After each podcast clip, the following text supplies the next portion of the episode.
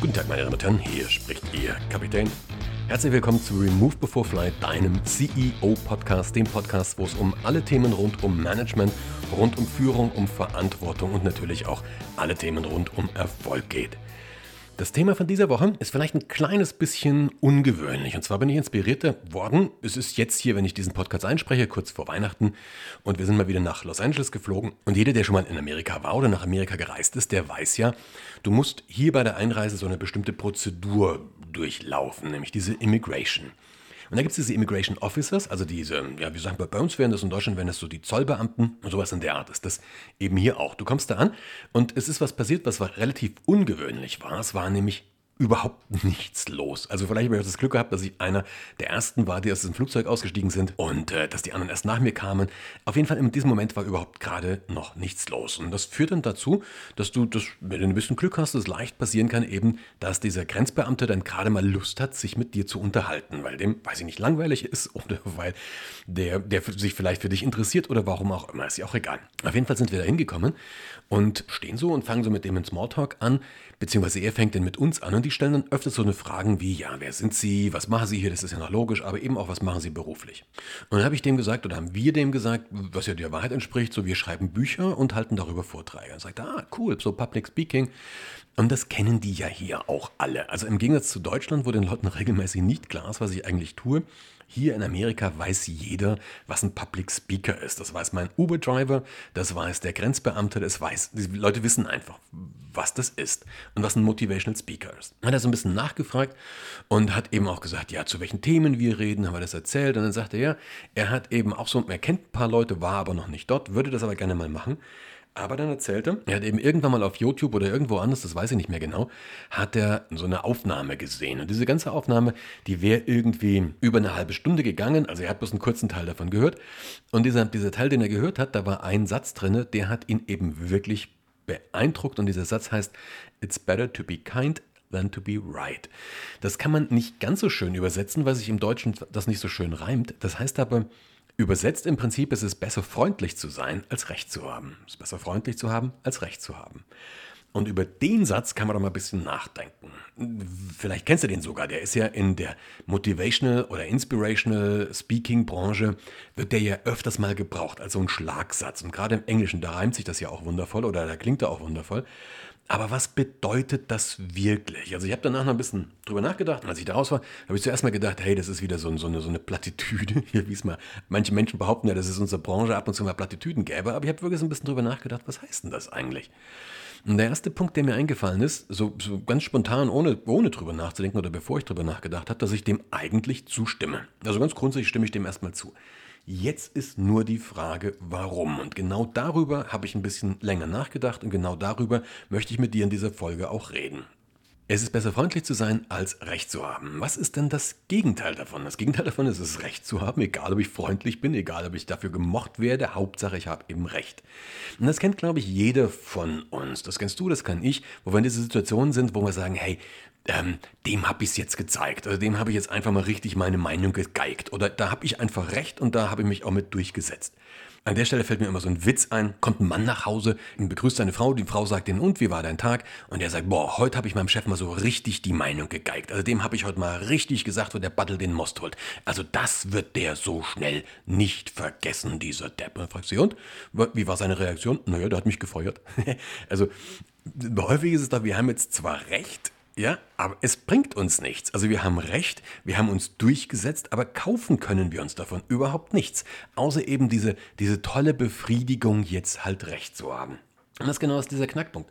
Das ist genau der Knackpunkt, dass, dass wir letztendlich in so eine Kampfsituation reingehen. Diese Kampfsituation, die kann man sich am besten vorstellen, habe ich ja auch in einem früheren Podcast schon mal beschrieben, so wie unser Gehirn funktioniert, dass da im Prinzip tatsächlich so ein Teil unseres Reptilienhirns die Steuerung übernimmt und das will sich durchsetzen.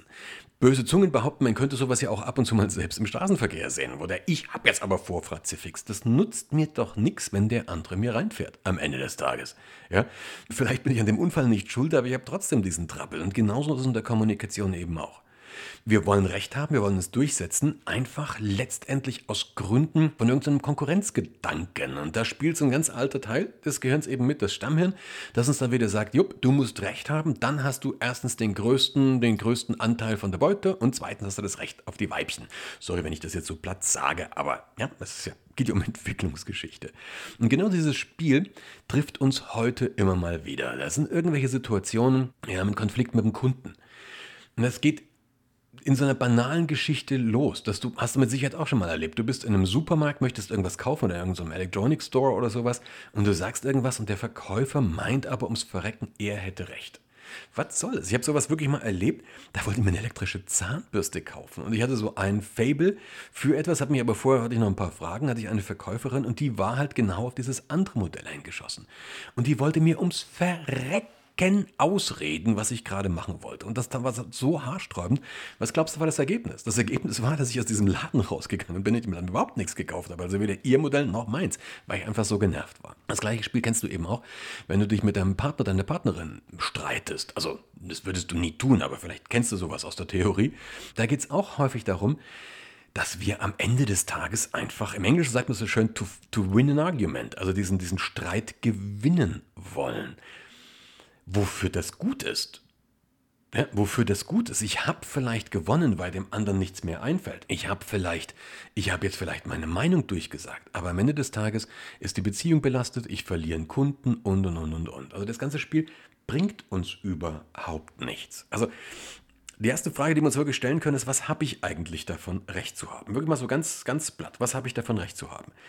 Der Herrgott hat mir jetzt das Schicksal erspart, Richter zu sein oder Jurist zu sein. Bitte alle Juristen unter den Hörern Hörerinnen jetzt bitte seht mir das bitte nach, das ist nicht bös gemeint. Aber als Jurist, als Juristin expresses Verbes, also speziell wenn du Richter oder Richterin bist, dann musst du manchmal über Recht und Unrecht entscheiden. Ich empfinde ich wirklich als großes Glück, muss das nicht. Ja, mir ist vollkommen wurscht, wer Recht hat oder wer Unrecht hat. Mir ist es auch vollkommen wurscht, ob ich Recht habe oder ob ich Unrecht habe. Hauptsache am Ende des Tages kriege ich, was ich möchte. Also Hauptsache am Ende des Tages ist es für mich gut. Mal davon abgesehen, dass ich diese in der Juristerei, klar, macht es einen Sinn. Oder manchmal eben auch in einer in, in, bestimmten Verhandlungen macht es auch einen Sinn, dass man klarstellt, wer Recht hat. Aber diese Verhandlungen sind nicht geeignet oder diese, diese Strategie ist nicht geeignet, wenn das eine Geschäftsanbahnung ist. Ja, über diesen Punkt soll ich mir einfach klar sein. Also, erste Frage, was, was habe ich eigentlich davon? Und in den meisten Fällen nichts, außer dass ich danach Ärger habe. Ja, also wenn du mit deiner, wenn du mit dein, wenn dich mit deiner Frau streitest oder mit deinem Mann streitest und hast, hast recht, ja, dann sagt er in den seltensten Fällen wirklich aus ganzem Herzen, oh ja, Schatz, schade, ich sehe es ein, äh, du hast natürlich recht. Das sagt er vielleicht, aber das ist ja in den seltensten Fällen so, dass das dann wirklich problemlos rausgeht. Und da kommen wir zu dem zweiten Punkt. Was ist der Preis für dieses Recht haben? Ja, also erste Frage, was habe ich davon? Zweite Frage, was ist eigentlich der Preis für dieses Recht haben? Also welchen Preis muss ich bezahlen? Und lustigerweise stellen wir uns diese Frage häufig nicht. Wir stellen uns diese Frage überhaupt nicht, was bringt mir das, ähm, wenn ich der Recht habe, respektive was ist der Preis davon? Welche, was, was kaufe ich mir am Ende des Tages für Nachteile ein? Und dann haben wir den Salat. Warum stellen wir uns diese Frage nicht? Auch wieder ganz einfach. Re regierend, das Regime in dieser Situation hat das Stammhirn. Das Stammhirn kann drei Dinge. Das kann angreifen, kann abhauen, kann sich totstellen. Was es aber eben nicht kann, es kann nicht rational über irgendetwas nachdenken. Rational hat dieses arme kleine Ding überhaupt keinen Plan. Und deswegen reitet es uns in diesen Mist hinein. So, jetzt haben wir zwei Punkte. Der erste, der erste Punkt ist, was habe ich eigentlich davon? Meistens nichts. Was ist der Preis, den ich bezahlen muss? Meistens unangemessen hoch. Es kommt aber noch eine dritte Sache dazu und die macht das Ganze ein bisschen heikel. Diese dritte Sache ist, selbst wenn du jetzt Recht hast, selbst wenn der andere dir Recht gibt, ist die Frage, ob er das wirklich fühlt oder ob er dir einfach nur sachlich Recht gibt. Und da kommt so eine alte Geschichte, das ist, dieser, das ist, der, das ist der Gesichtsverlust. Ja, also ich meine jetzt nicht die Situation, dass du wirklich mit jemandem über irgendwas redest und der andere sagt dann wirklich, hey, ähm, sorry, verstehe ich wirklich, kann ich nachvollziehen, dass du diese gemeinsame, dieses gemeinsame Level hast sondern ich meine diese ganz vielen Argumente, diese ganz vielen mehr oder weniger großen Streitereien, wo du den anderen einfach in Anführungsstrichen überzeugst, Querstrich an die Wand stellst. Also wo, der, wo dem anderen fällt halt nichts mehr ein und deswegen am Ende des Tages bekommst du recht. Die Frage ist aber wirklich, wenn der das nicht wirklich so fühlt, und das, die Situation kennst du auch. Dir fällt nichts mehr ein, du bist irgendwo der Unterlegene, aber es stinkt dir, es grämt dich und es irgendwie ist ein Zehrt an dir, es nervt dich und und und und. Wozu führt das?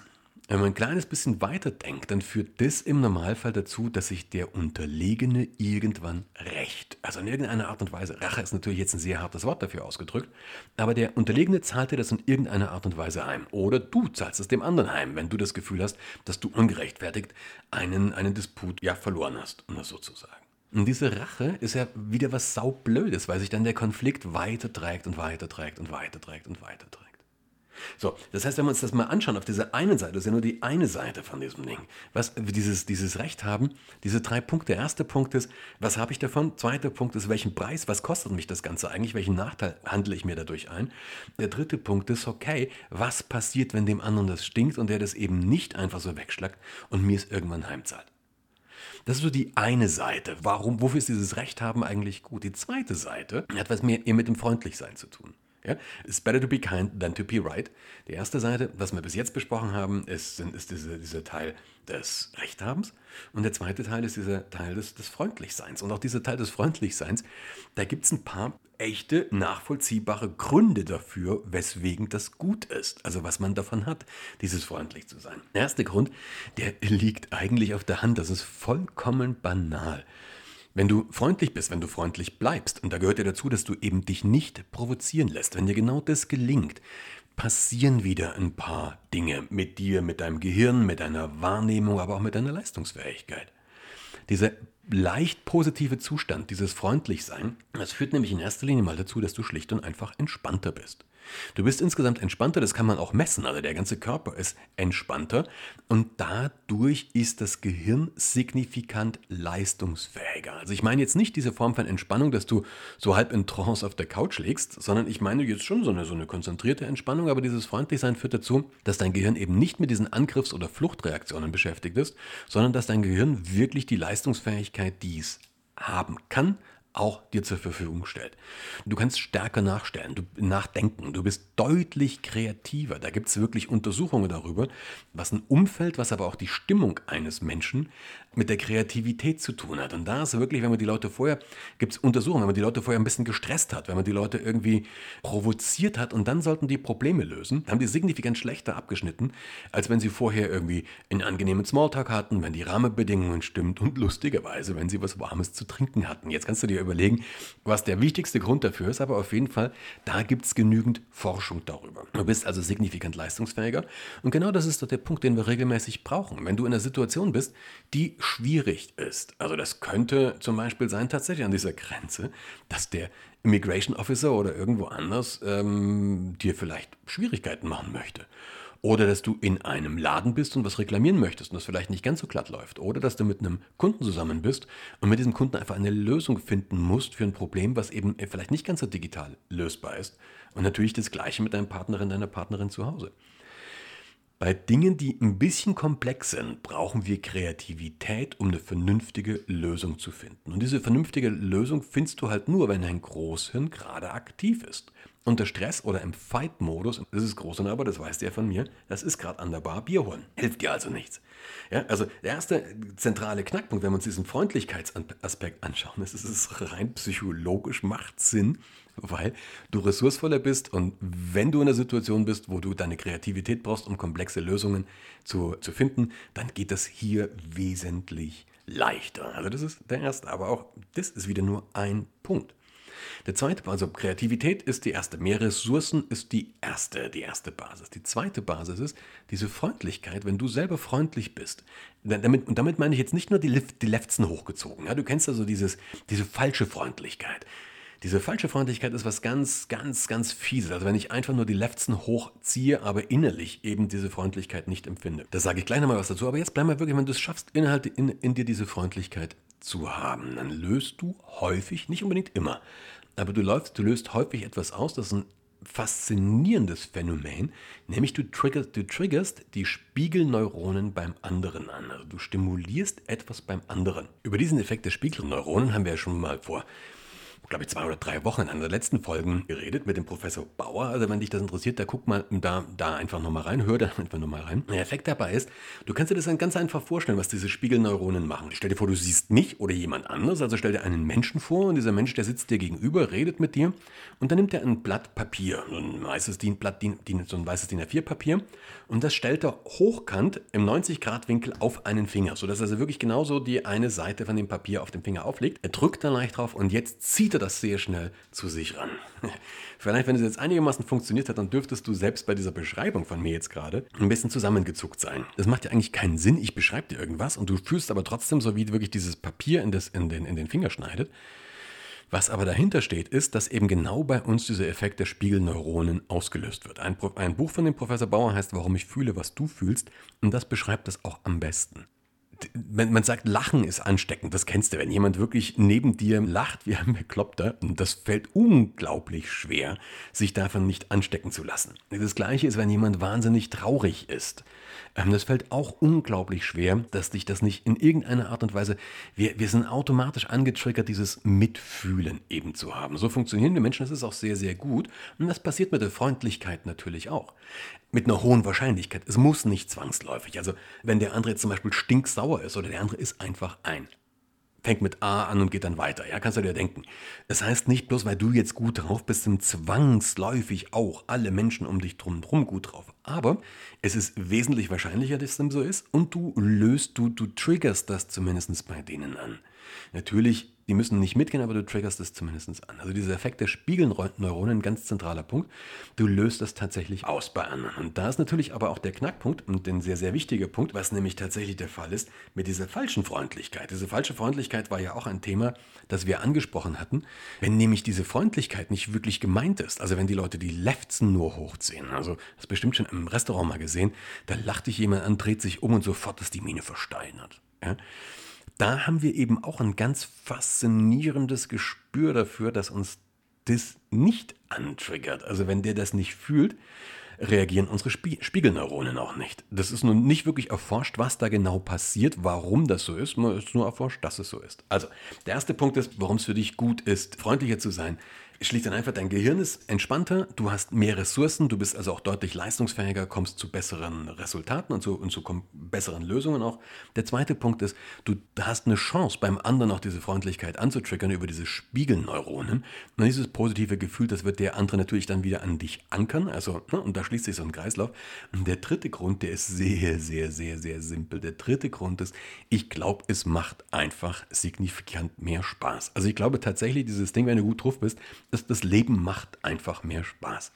Ich sitze jetzt hier gerade wieder in Kalifornien, schaue aus meinem, aus meinem Bürofenster und es ist hier tatsächlich so, wenn du hier auf die Straße gehst, ja, Nachbarn, die du nie siehst, also die siehst die einfach an der Garage oder sowas, die kommen auf dich so, hey, how are you doing? Ja, und so dieses, dieses, dieses, dieses, über euphorische, was die Amis ja manchmal haben, ja. Oder du gehst, du gehst in einen Supermarkt und die Leute, hey, how's the day so far? Ja, und, und, und du fragst, du fragst, ja, yeah, how are you doing? Und excellent, doing great, ja, so dieses über drauf.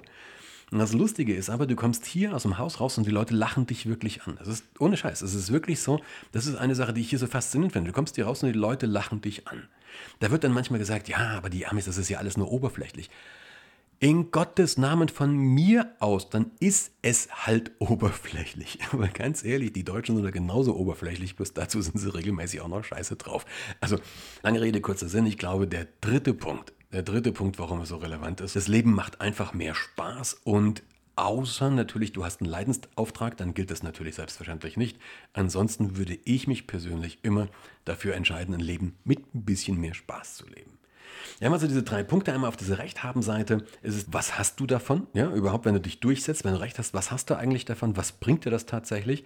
Die zweite Frage ist, was kostet es dich? Also, welchen Preis musst du dann dafür bezahlen, Recht gehabt zu haben? Und das dritte ist, okay, wie wahrscheinlich ist es, dass der andere dir das irgendwann heimzahlt? Auf der Freundlichkeitsseite haben wir auch wieder diese drei Dinge. Das erste ist freundlich, dein Gehirn ist deutlich entspannter, du kommst zu besseren Lösungen, du bist auch signifikant kreativer. Ähm, der zweite Punkt ist, du tendierst dazu, beim anderen was auszulösen, beim anderen diese Spiegelneuronen anzutriggern und es macht einfach mehr Spaß was doch einfach so ein kleiner Satz, den so ein Grenzbeamter einem sagt, auslösen kann. Das waren so diese Gedanken, die ich mir dann in den letzten Tagen dazu gemacht habe. Die wollte ich gerne mit dir teilen, mit dir scheren, wie der Ami so schön sagt. Ansonsten wünsche ich dir eine wundervolle Zeit. Ich freue mich natürlich wie immer, wenn du hier einen Kommentar hinterlässt, wenn du mir ein Like gibst, wenn du diesen Podcast weiterempfiehlst. Und ansonsten freue ich mich auch drauf, dich in zwei Wochen hier wieder zu hören. Bis dann, ciao.